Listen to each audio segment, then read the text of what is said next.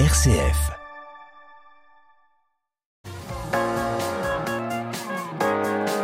M comme midi, l'invité.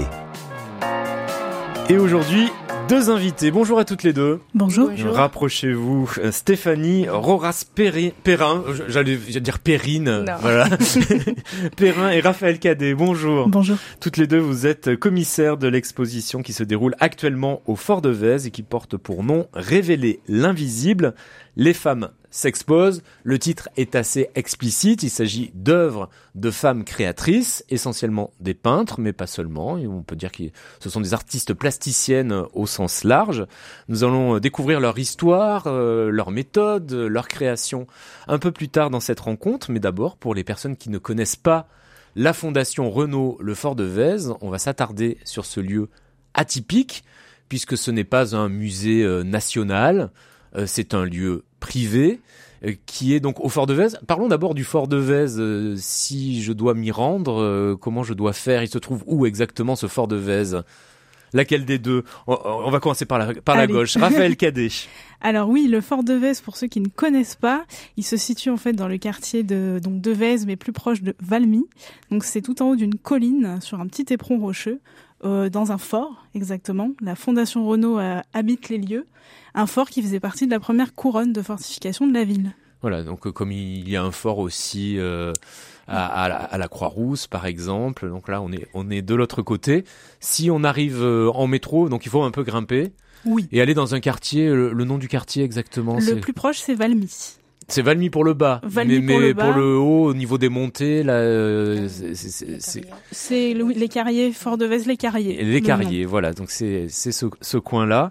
Donc ça, c'est le Fort de Vèze. La Fondation Renault est installée dans ce Fort de Vèze depuis combien de temps? Oui, alors euh, depuis bientôt 30 ans.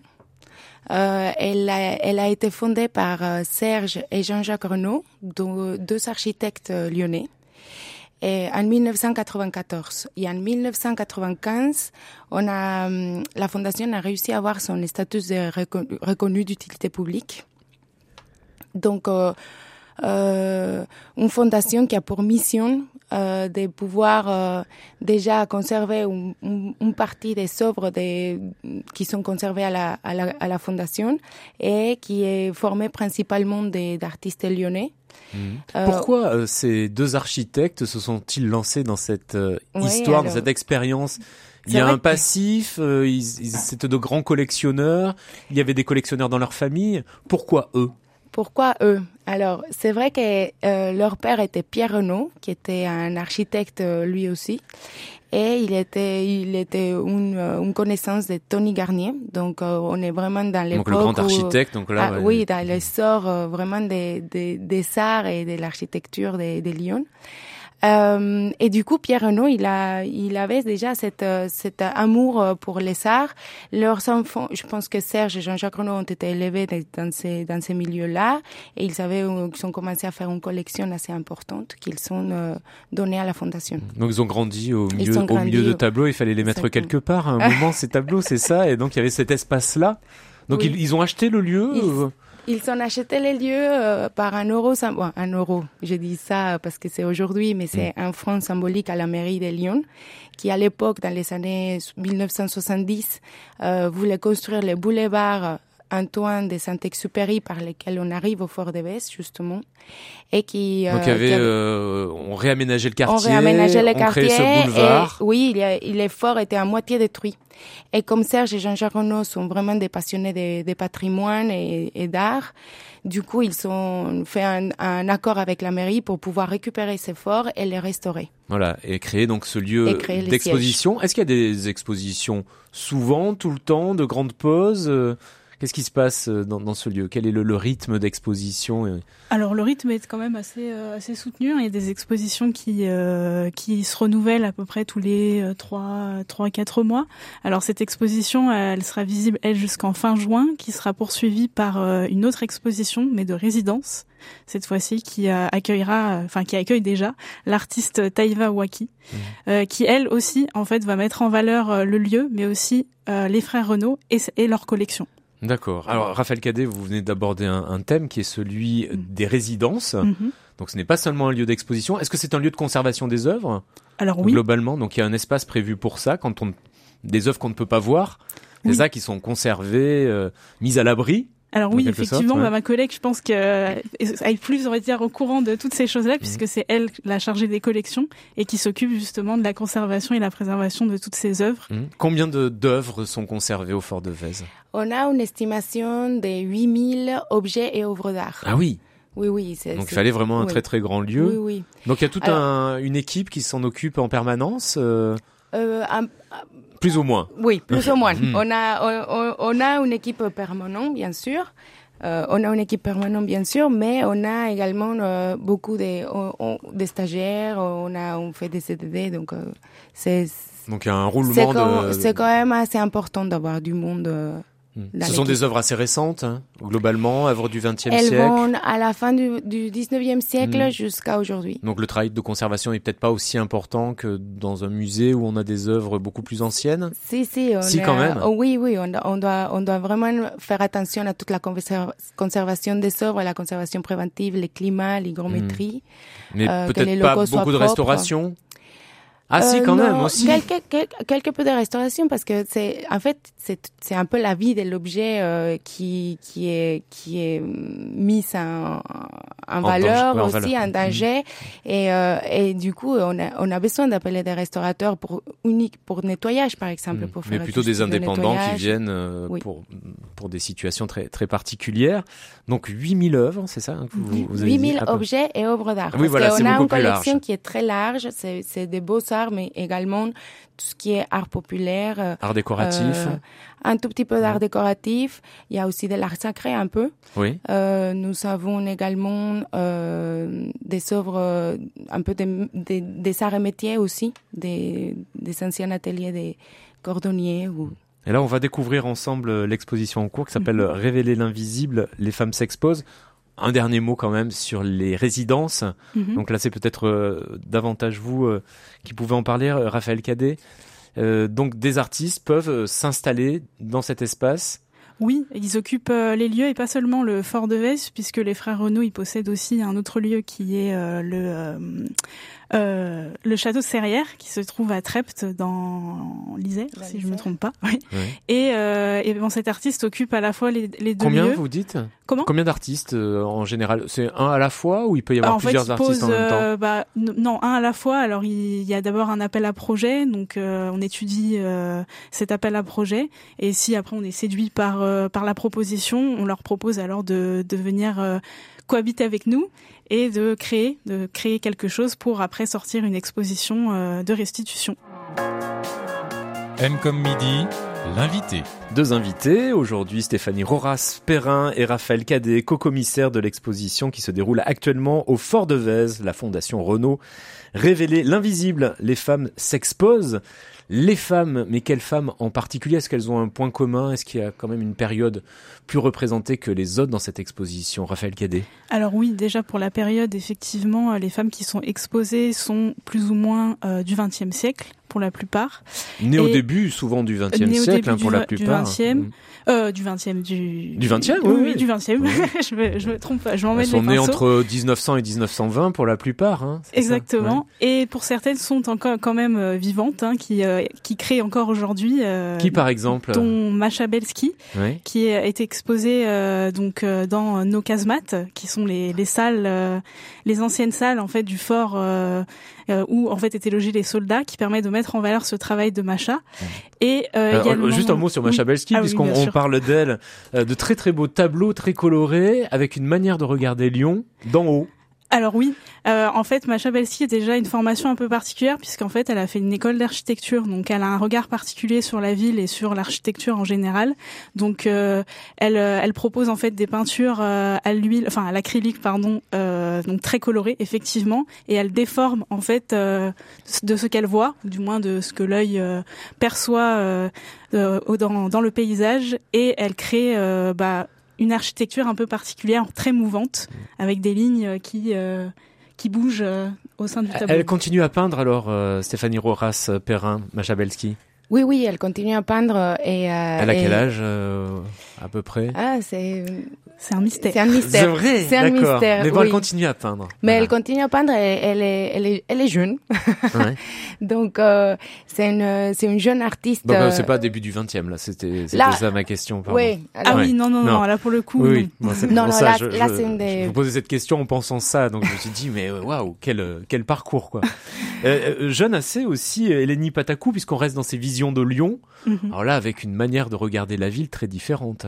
Alors oui, là pour le coup, les sujets qu'elle utilise, euh, donc il y en a plusieurs. Celui qu'on a voulu exposer, c'est sur ses vues industrielles, donc des paysages d'usines, où euh, elle, euh, en fait, elle a toujours vécu près de ces usines durant son enfance, donc ça a fait partie un peu de son quotidien, et elle a décidé de le mettre en valeur dans dans sa peinture.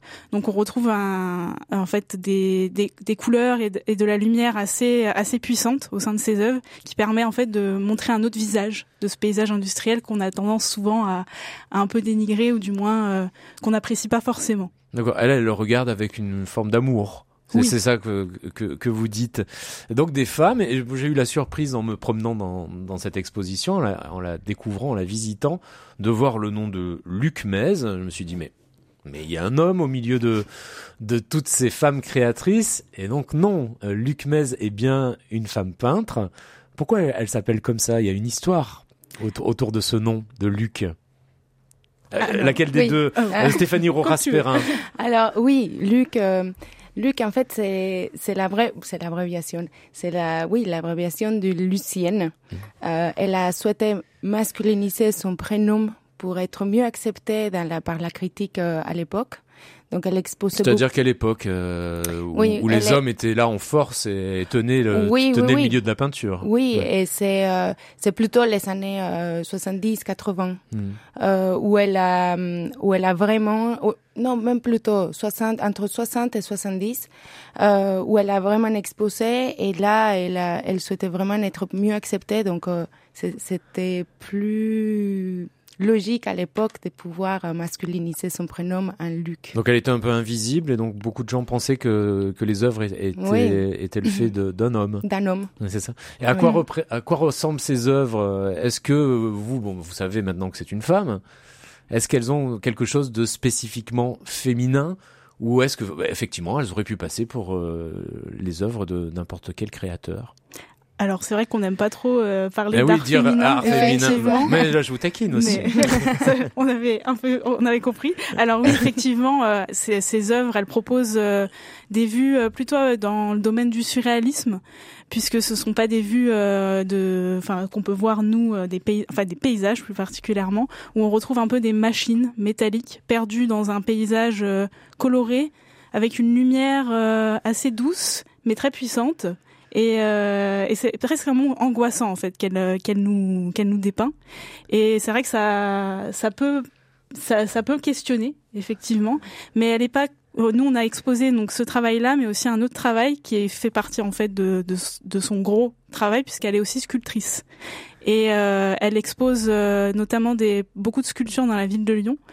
Euh, des sculptures plus traditionnelles, puisqu'elle a une formation, comme la plupart de nos artistes, une formation aux Beaux-Arts, où, euh, où elle a eu des commandes publiques. Donc mm. elle a pu euh, justement se démarquer sur la scène artistique lyonnaise en proposant euh, des sculptures.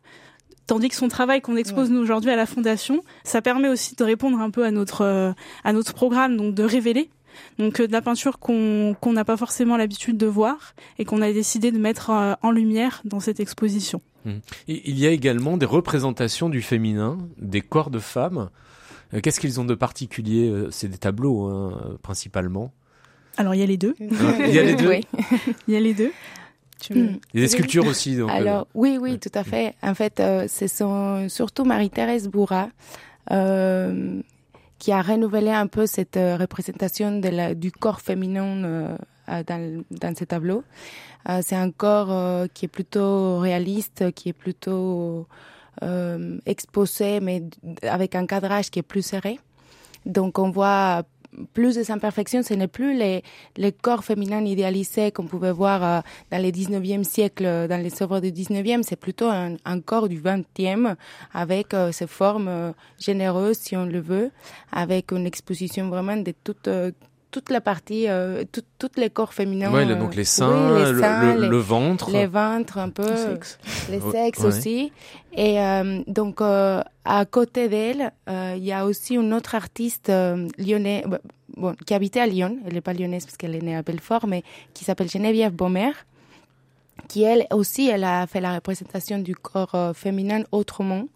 Euh, elle, elle a, elle a juste repris certaines parties du corps féminin pour pouvoir les mettre en valeur sur euh, euh, sur d'autres aspects. Par exemple, on parle de, de l'œuvre qui s'appelle Vois-tu ce que je vois Et en fait, c'est euh, c'est une paire de fesses des Orlans, euh, l'artiste vivante oui, qui s'est oui, euh, transformée. physiquement, oui. Euh, Qui a choisi justement son corps pour mener un peu un point de, un, un point d'humour euh, sur euh, vraiment ce qu'on Oui, c'est très nous. drôle. Oui, voilà, c'est assez, c'est assez drôle finalement, mais mais c'était aussi le but de Geneviève, c'était aussi pouvoir montrer une autre une autre manière euh, le corps de la femme et euh, elle a justement milité pour euh, pour parler sur les droits des femmes et euh, elle en a fait une fontaine à, à Vénitieux qui s'appelle la Vénitieuse où elle a mis euh, en valeur euh, vraiment ces, ces corps féminins et la, situation des femmes à l'époque dans les années euh, 70-80.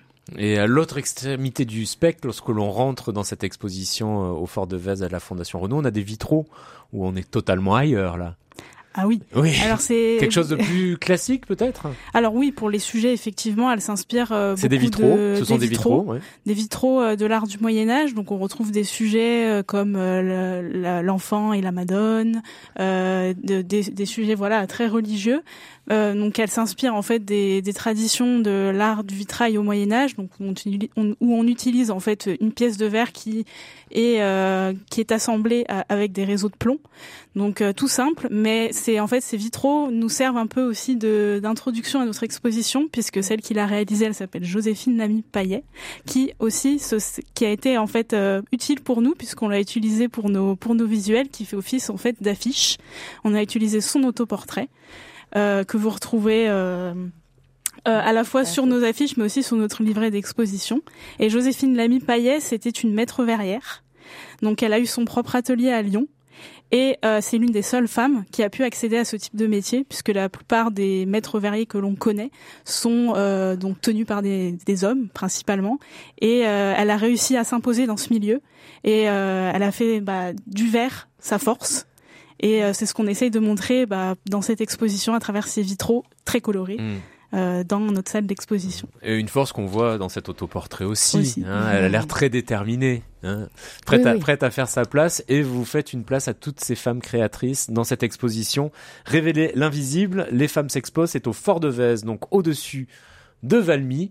Vraiment à pied, euh, il y a l'église Saint-Pierre, c'est quartier Saint-Pierre, c'est ça oui. On est vraiment à 5 minutes, enfin 5-10 minutes. hein. Oui, oui. Donc ça fait Mm. une jolie balade aussi pour le week-end.